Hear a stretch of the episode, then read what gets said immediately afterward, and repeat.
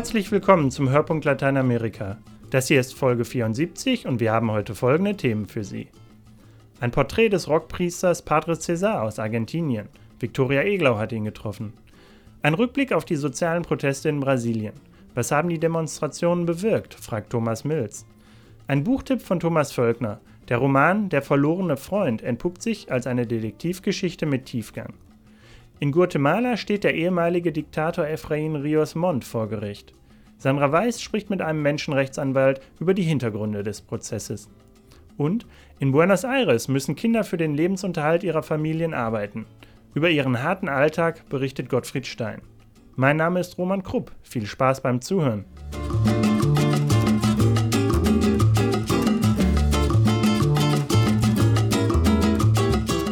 Padre Cesar ist nicht nur katholischer Pfarrer, sondern auch Rockmusiker und ein wahrer Visionär. Er nahm bereits im vergangenen Jahr das Lied Quiero un Papa Latinoamericano auf. Sein neuester Song heißt einfach Francisco. Den Papst kennt er aus dessen Zeit als Erzbischof von Buenos Aires persönlich. Yo quiero un Papa Latinoamericano. Als der Rockmusiker Padre Cesar im vergangenen Jahr sein Lied Ich will einen lateinamerikanischen Papst aufnahm, war weder abzusehen, dass Benedikt XVI. abtreten, noch dass ein Argentinier ihm nachfolgen würde. Doch sein Song scheint geradezu auf Franziskus zugeschnitten.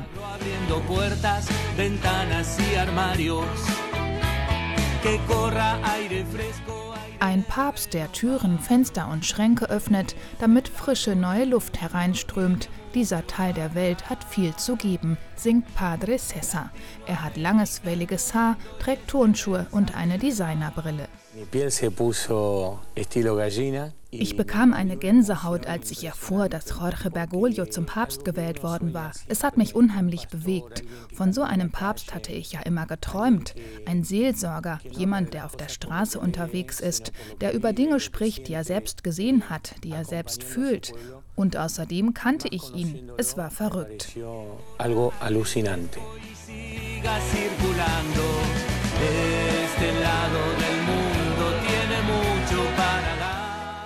Padre Cesar hat stets eine Lederjacke an und darunter eine Sotane. Der 50-Jährige ist nicht nur Rocker, sondern auch Pfarrer in einem Vorort von Buenos Aires. Cura Roquero, Rockpriester, nennt er sich selbst. Seine Band heißt Los Pecadores, die Sünder. Die Beatles, die Rolling Stones und Pink Floyd hätten ihn beeinflusst, erzählt Padre Cesar. Ich habe schon als Knirps Musik gemacht, lange bevor ich die Berufung zum Priester spürte. Ich würde mich selbst verraten, wenn ich damit nicht weitermachen würde. Als Franziskus noch Erzbischof von Buenos Aires war, hat er mir nie Steine in den Weg gelegt. Meine Lederjacke fand er toll. Bergoglio ist einfach ein sehr aufgeschlossener Typ.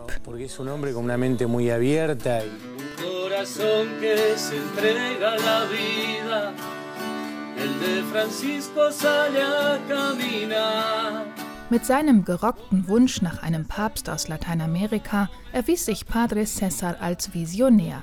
Jetzt hat er mit den Pecadores, den Sündern, ein neues Lied eingespielt. Es heißt einfach nur Francisco und klingt softer als seine früheren Songs. Recen por mí. Recen. Der Refrain lautet Recen por mí, betet für mich, die Bitte, die der Papst bei jeder Gelegenheit an die Gläubigen richtet. Für Rockpriester Padre Cesar ist es ein persönliches Wunder, das Franziskus ihm beschert hat, dass er demnächst erstmals eine CD bei einem multinationalen Plattenlabel herausbringen wird.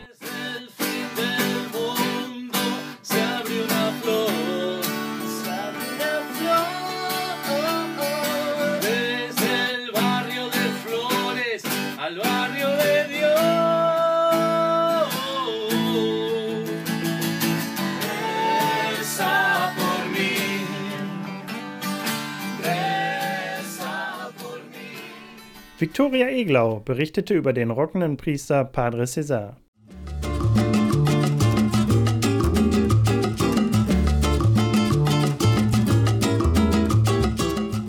Zwei Monate nach den Massenprotesten ist es auf Brasiliens Straßen wieder etwas ruhiger geworden. Gegen Korruption und für bessere Gesundheit und Bildung haben die Menschen demonstriert. Doch was haben die Proteste bewirkt und wie ist die Stimmung jetzt unter den Demonstranten? Thomas Mills zieht Bilanz.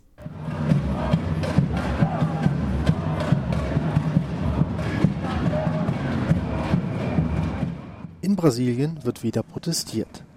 Zwei Monate nachdem Millionen unzufriedener Brasilianer das Land über Wochen in Atem hielten, regt sich erneuter Protest auf den Straßen des Landes. Doch wo Mitte Juni noch Hunderttausende nach besserer Bildung, einer Reform des Gesundheitswesens und gegen die allgegenwärtige Korruption im politischen System demonstrierten, findet man in diesen Tagen lediglich ein paar hundert Unzufriedene. Sprachen die Medien vor zwei Monaten noch davon, dass der Gigant, also das brasilianische Volk, endlich aus seinem Dornröschenschlaf erwacht sei, fragt man sich heute, ob das mächtige Volk wohl doch wieder eingeschlafen sei. Der Journalist Alberto Gines glaubt das nicht. Ich denke schon, dass der Gigant damals erwacht ist und dies immer noch ist. Damals ist ein Prozess eingeleitet worden und solche Prozesse brauchen halt Zeit und sie verändern sich stetig.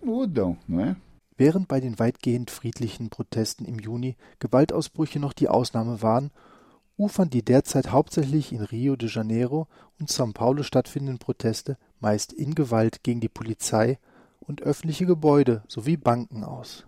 Kleine gewaltbereite Gruppen wie die Black Blocs und Punks lassen ihrem Hass auf die Staatsmacht und die Symbole des verhassten Kapitalismus freien Lauf. Dagegen sind die meist jugendlichen Vertreter der unzufriedenen Mittelklasse von den Straßen verschwunden. Das liegt daran, dass die Regierung von Staatspräsidentin Dilma Rousseff nach anfänglicher Sprachlosigkeit doch noch Themen wie eine politische Reform auf die Tagesagenda setzen konnte.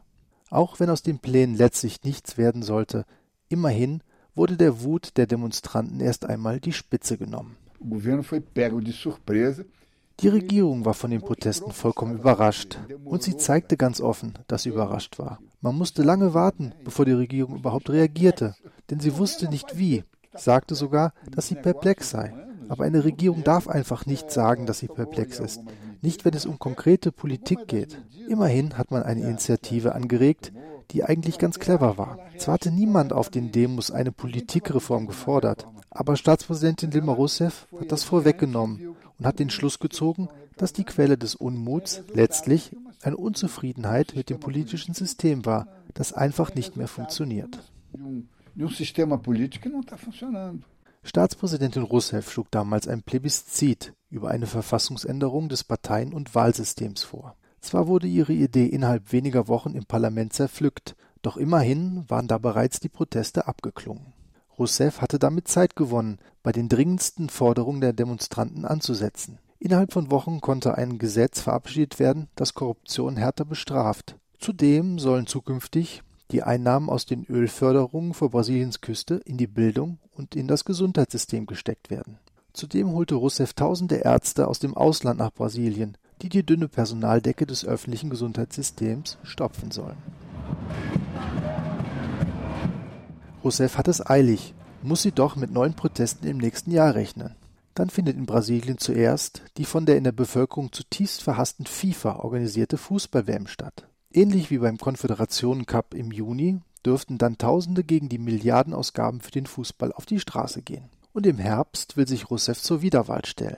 Gelingt es ihr nicht, die Protestbewegung bis dahin zu stoppen, droht ein heißer Wahlkampf. Die Journalistin Janaína Leite. Bei den derzeitigen Protesten wird klar, dass einige wenige Jugendliche versuchen, den Geist der Demos von vor zwei Monaten am Leben zu halten. Aber unser Fokus sollte nicht auf den derzeitigen Protesten liegen. Wichtig ist, was nächstes Jahr passiert. Im Rahmen des Wahlkampfes dürfte viel neue Bewegung in die Proteste kommen. Ich rechne fest damit, dass die Proteste im nächsten Jahr wieder aufleben werden, denn derzeit bekommt Brasilien wirtschaftliche Probleme. Und da braut sich derzeit eine neue Unzufriedenheit zusammen, die neue Demonstrationen hervorbringen wird. Vai eclodir em forma de manifestação. In São Paulo richten sich die Proteste, an denen wenige tausend Bürger teilnehmen, derzeit gegen die Landesregierung, die in einen Skandal um die Finanzierung des Metrosystems verstrickt ist. Losgetreten wurde dieser durch eine Beichte des deutschen Siemens-Konzerns, der zugab, an manipulierten öffentlichen Ausschreibungen teilgenommen zu haben. Das Thema ist heikel, hatten sich die Proteste im Juni doch an einer Fahrpreiserhöhung im öffentlichen Transport von wenigen Cents entzündet. Dass ausgerechnet hier nun hunderte Millionen veruntreut wurden, ist politischer Zündstoff. Den Demonstranten in São Paulo ist anzumerken, dass sie sich mit kosmetischen Korrekturen nicht zufrieden geben werden. Bisher hat es noch keine grundlegenden, strukturellen Veränderungen gegeben. Weder mehr Bürgerbeteiligung hat man ermöglicht, noch sieht man einen gewachsenen Respekt der Politiker gegenüber den Wünschen der Bevölkerung. Wieder einmal ist ein Korruptionsskandal aufgeflogen, bei dem es um die Preise und die Qualität des Transportsystems in São Paulo geht. Und man sieht, dass die Politiker sich nicht ändern. Und deswegen sind die Menschen zurück auf die Straße gekommen. Und wir hoffen, dass es zu einer ähnlichen Explosion der Beteiligung kommen wird wie im Juni. Damals ging es auch mit Demos von 2.000 oder 3.000 Leuten los. Und plötzlich nahm das Ganze das Ausmaß einer Rebellion der Bevölkerung an. Eine allgemeine Unzufriedenheit machte sich plötzlich Luft.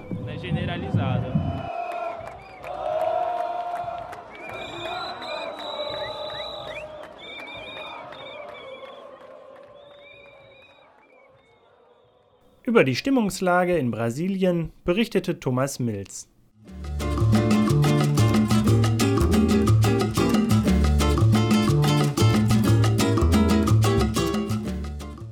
Der Schriftsteller Carlos Maria Dominguez zählt zu den Großen der lateinamerikanischen Literatur. Sein Roman Das Papierhaus wurde bei uns vor ein paar Jahren zu einem kleinen Bestseller. Jetzt ist sein neues Buch Der verlorene Freund erschienen. Thomas Völkner stellt es Ihnen vor. Am Anfang ist es nur eine Zufallsbekanntschaft im Wartezimmer eines Notars. Doch die beiden älteren, alleinstehenden Männer kommen schnell ins Gespräch, stellen fest, dass sie gemeinsame Interessen haben und verabreden sich zu weiteren Treffen. Sie unterhalten sich über Kunst, Kultur, Philosophie und darüber, wie der Altmänner-Blues einen in Montevideo so in Beschlag nehmen kann. Wir sprachen selten über unser Leben, wussten praktisch nichts voneinander aber oft reichte ein Blick und wir verstanden uns. Ich wusste zwar nicht, wer er war, dafür jedoch, dass er mir aufrichtig zuhören, nicht über sein Los jammern und auch mich nicht dazu ermuntern würde. Dann das Unerwartete. Einer der beiden, der frühere Rechtsanwalt Waldemar Hansen, stürzt sich aus dem Fenster. Zurück bleibt sein Freund, der namenlose Ich-Erzähler, den Hansens plötzlicher Freitod vor ein Rätsel stellt. Er beschließt, nach einer Erklärung zu suchen und entdeckt Stück für Stück die Spuren eines vergangenen Lebens. Diese Suche steht im Mittelpunkt des kurzen Romans Der verlorene Freund. Der ungemein elegant geschriebene Text des Schriftstellers Carlos Maria Dominguez, der zwar aus Buenos Aires stammt, seit bald 25 Jahren aber im benachbarten Uruguay lebt, ist jedoch keine typische Ermittlungsgeschichte. Dominguez verhandelt in der intelligenten Story viel mehr. Er zeigt die Abgründe familiärer Verbindungen und die weitreichenden Folgen unreflektierten Handelns. Am Ende können sich die Leser angesichts des Buchtitels fragen, ob hier nicht nur ein Freund einen Freund verloren hat, sondern ob ein Mensch sich vielleicht schon längst selbst verloren hat. Bis dahin bietet der Roman Lesevergnügen auf hohem Niveau. Der Ich-Erzähler befragt die Hinterbliebenen, allesamt schillernde Figuren, in deren kompliziertem Beziehungsgeflecht voller Fallstricke, Familiengeheimnisse, Betrugsfälle und Enttäuschungen er die Ursachen für Hansens depressive Phasen vermutet. Während er noch spekuliert, erhält er per E-Mail Kontakt zu einer Frau namens Veronika. Weil sie nichts von Hansens Tod weiß, glaubt sie immer noch mit ihm zu korrespondieren und fragt daher unbekümmert, wie es ihm ergangen sei auf dem, Zitat, Kreuzweg nach Corrales. Was konnte der Verstorbene in der Kleinstadt Minas de Corrales im Norden von Uruguay, in der früher nach Gold geschürft wurde, gesucht haben?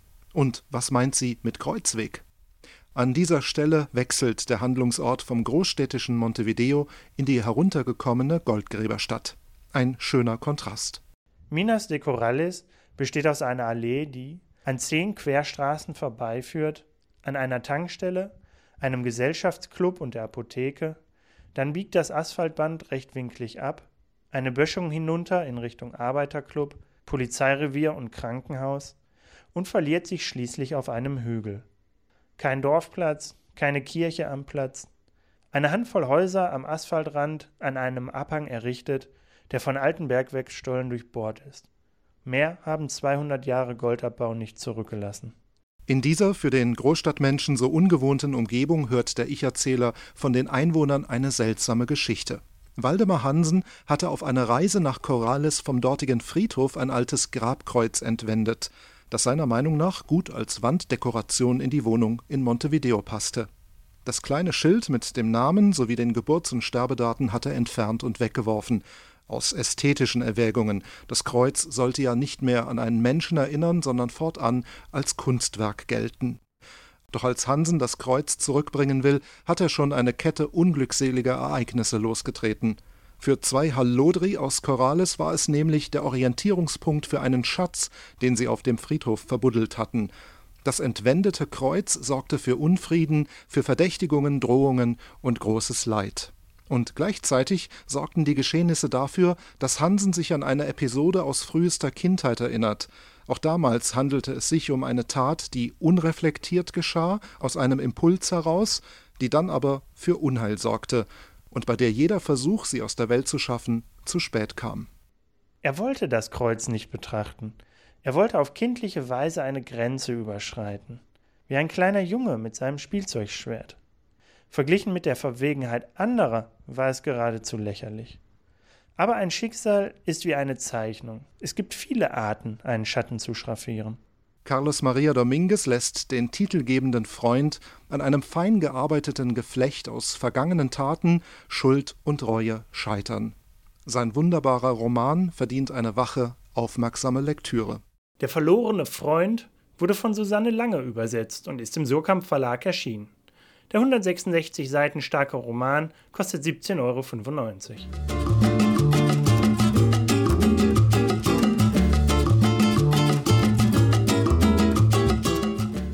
Es war ein wegweisendes Urteil. Im Mai sprach ein Gericht in Guatemala Ex-Diktator Efraín Rios Montt schuldig. Sein Vergehen? Völkermord an den Ischil Indigenas während des Bürgerkriegs. Die Ischil galten als Unterstützer der linken Guerilla und wurden deshalb vom Militär niedergemetzelt. Zu 80 Jahren Haft verurteilte das Gericht Rios Montt. Damit war er der erste lateinamerikanische Diktator, der wegen Völkermordes hinter Gitter musste. Doch schon kurze Zeit später hob das Verfassungsgericht das Urteil auf. Zu den Hintergründen und Folgen des Prozesses hat Sandra Weiß den Menschenrechtsanwalt Juan Francisco Soto befragt. Es gab ein wildes Durcheinander, als Efraín Rios Montt aus dem Gerichtssaal in Guatemala-Stadt abgeführt wurde. Für Juan Francisco Soto vom Zentrum für Rechtsbeistand und Menschenrechte war es ein besonderer Tag denn er und seine Kollegen haben den Prozess vor 13 Jahren angestrengt und seither die Opfer unterstützt. Herr Soto, was waren die größten Schwierigkeiten, auf die Sie gestoßen sind?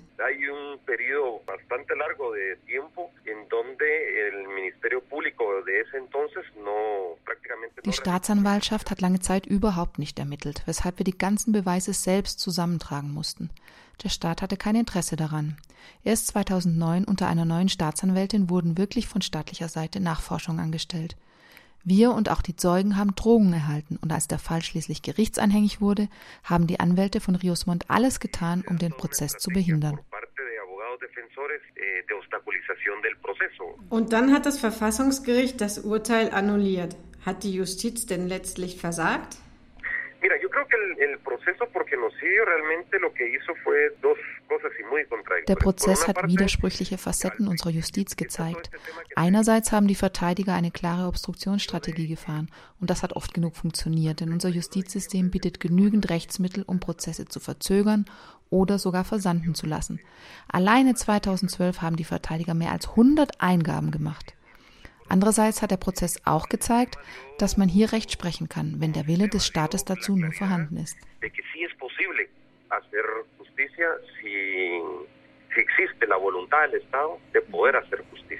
Was steckt hinter der Annullierung durch das Verfassungsgericht? Der Knackpunkt war der Begriff des Völkermordes und das hat mit dem latenten Rassismus in unserer Gesellschaft zu tun. In Guatemala hat keine ernsthafte Debatte über dieses Thema stattgefunden. Vielmehr fühlt sich die Elite dadurch abgestempelt. Deshalb lehnte sie den Begriff ab. Sogar Präsident Otto Peres war dagegen, was wir sehr bedauern und als politische Einmischung in ein Gerichtsverfahren sehen. Andere argumentierten, man müsse auch die Guerilleros wegen Menschenrechtsverbrechen vor Gericht stellen, was wir im Übrigen befürworten. Interessant ist aber, dass niemand behauptet hat, Riosmont sei unschuldig. Und wie geht es mit dem Verfahren nun weiter? Das Urteil wurde aus unserer Sicht völlig ungerechtfertigterweise annulliert. Aber, und auch das muss man betonen, nicht aus Mangel an Beweisen, sondern aus rein formalen prozesstechnischen Gründen. Laut Richterspruch muss nun ein Teil des Prozesses wiederholt werden. Das kann aber nicht die Kammer tun, die das Urteil fällt, sondern muss nun vor einer anderen Kammer geschehen. Die neue Kammer aber hat keine Ahnung von all dem, was vorher passierte, vor allem von den Zeugenaussagen. Deshalb müsste eigentlich die ganze mündliche Verhandlung neu stattfinden. Das Verfassungsgericht hat ein ziemliches Chaos angerichtet und es gibt wieder eine Menge Rechtsmittel, was die Wiederaufnahme bis heute verzögert.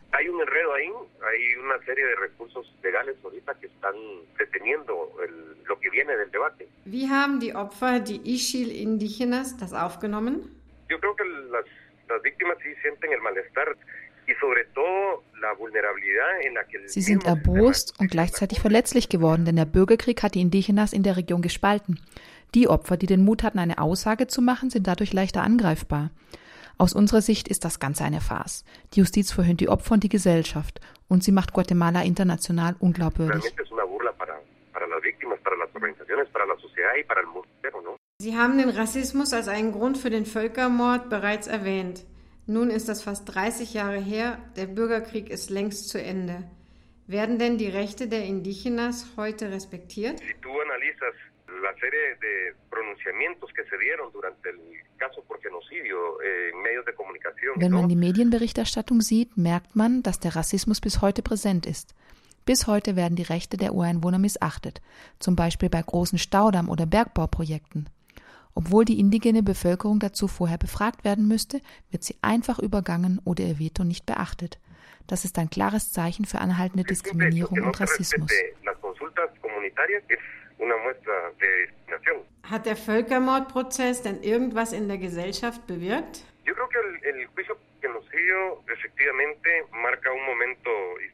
Aus meiner Sicht war er historisch, denn erst durch ihn hat Guatemala begonnen, sich mit seiner Vergangenheit auseinanderzusetzen. Viele Jahre lang haben große Teile der Gesellschaft die schlimmen Verbrechen abgestritten, die im Bürgerkrieg passierten.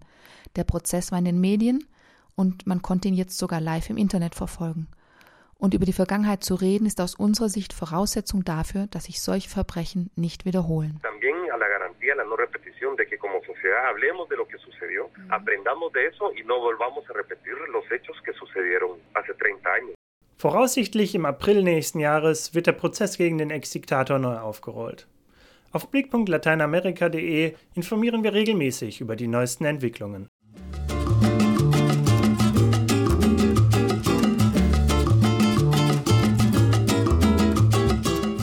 Offiziellen Statistiken zufolge arbeiten in Argentinien 11 Prozent aller Kinder zwischen 5 und 14 Jahren, vor allem im Dienstleistungsbereich und in der Produktion.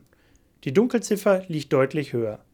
Für die betroffenen Kinder, die meist keine oder eine sehr schlechte Schulausbildung haben, bleibt keine andere Wahl. Sie sichern auf diese Weise das Überleben ihrer Familien. Besonders drastisch sieht man das am Beispiel der Hauptstadt Buenos Aires. Von dort berichtet Gottfried Stein. Eine Fahrt mit der U-Bahn in Buenos Aires ist wie eine Verkaufsschau. Ständig werden einem Taschentücher, Schokoladen, Abziehbilder, Fahrpläne, Kugelschreiber oder sonstiger Tand angeboten. Viele der fahrenden Händler sind Kinder. Andere führen Kunststücke auf, wie der elfjährige Alex, der zusammen mit seinen beiden Schwestern acht, neun Stunden arbeitet.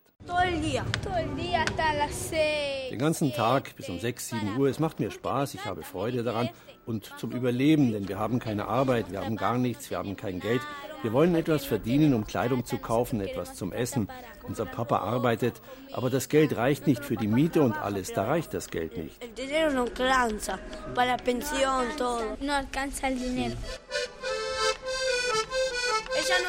Die 14-jährige Angela und die 6-jährige Cecilia spielen Akkordeon. Axel tritt in einem bunten Clownkostüm auf und jongliert mit drei Tennisbällen. Seit fünf Jahren macht er das schon und es gefällt ihm genauso wie den Leuten. Die Leute applaudieren, lachen, haben Spaß daran, sie respektieren uns. Manche sind ein bisschen verrückt, es kommt halt auf die Personen an. Wie viel er verdient, verrät er nicht, aber schätzungsweise sind es umgerechnet 20, 25 Euro am Tag. So viel würde sein Vater, der als Straßenhändler Blumen verkauft, nie bekommen. Alex und seine Schwestern sind keine Einzelfälle. Über 20 Prozent der argentinischen Minderjährigen im Alter zwischen 6 und 14 Jahren arbeiten, um ihre Familie über Wasser zu halten. Die meisten sammeln Müll. Jeden Abend bei Einbruch der Dunkelheit schwärmen Tausende von Müllsammlern an den Straßen von Buenos Aires aus, um die vor den Haustüren abgestellten Abfallsäcke zu durchwühlen. Nach Papier, Glas, Kunststoff und so weiter. Farundo ist 14 Jahre alt. Mein Bruder hilft mir, er bringt mir den Müll, ich durchsuche ihn und lasse ihn dann hier an der Ecke. Dann nimmt er den Karren und ich belade ihn weiter. Und so verdienen wir ganz gut mit all dem Material, das wir die Woche über zusammentragen. Wir sind fünf Geschwister, mein Papa und meine Mama. Meine zehnjährige Schwester und der zwölfjährige kommen mit mir, ich und mein großer Bruder, der 16 ist.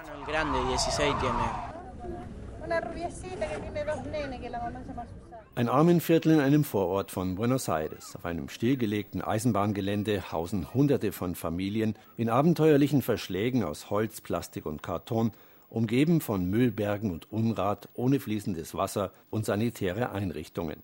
Aus Vierteln wie diesem stammt das Heer der Cirujas, wie die Müllsammler auch genannt werden. Am Nachmittag fahren sie mit ihrem Karren in Vorortzügen ins Zentrum, Nachts kehren sie voll beladen wieder zurück und immer sind Kinder dabei. Michaela ist neun Jahre alt.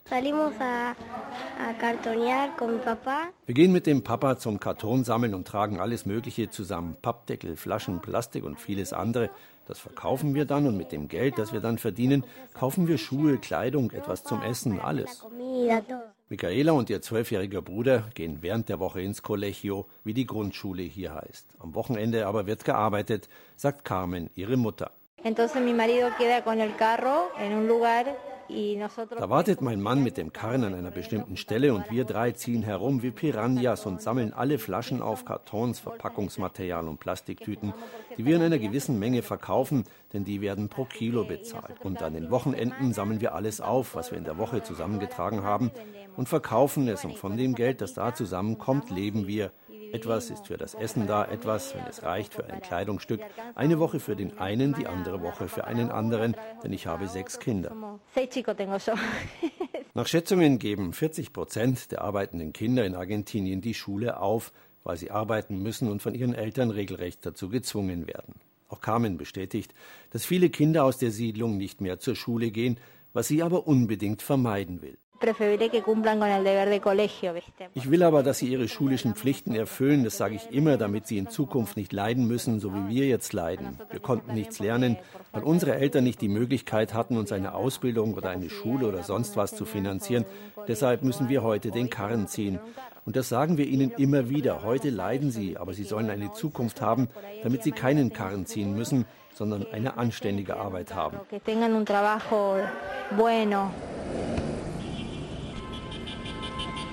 Überall im Zentrum von Buenos Aires sieht man Kinder arbeiten. An den Ampeln der Hauptverkehrsstraßen putzen sie Autofenster, an Taxiständen halten sie Fahrgästen die Tür auf, abends sammeln sie in den U-Bahnen Zeitungen ein.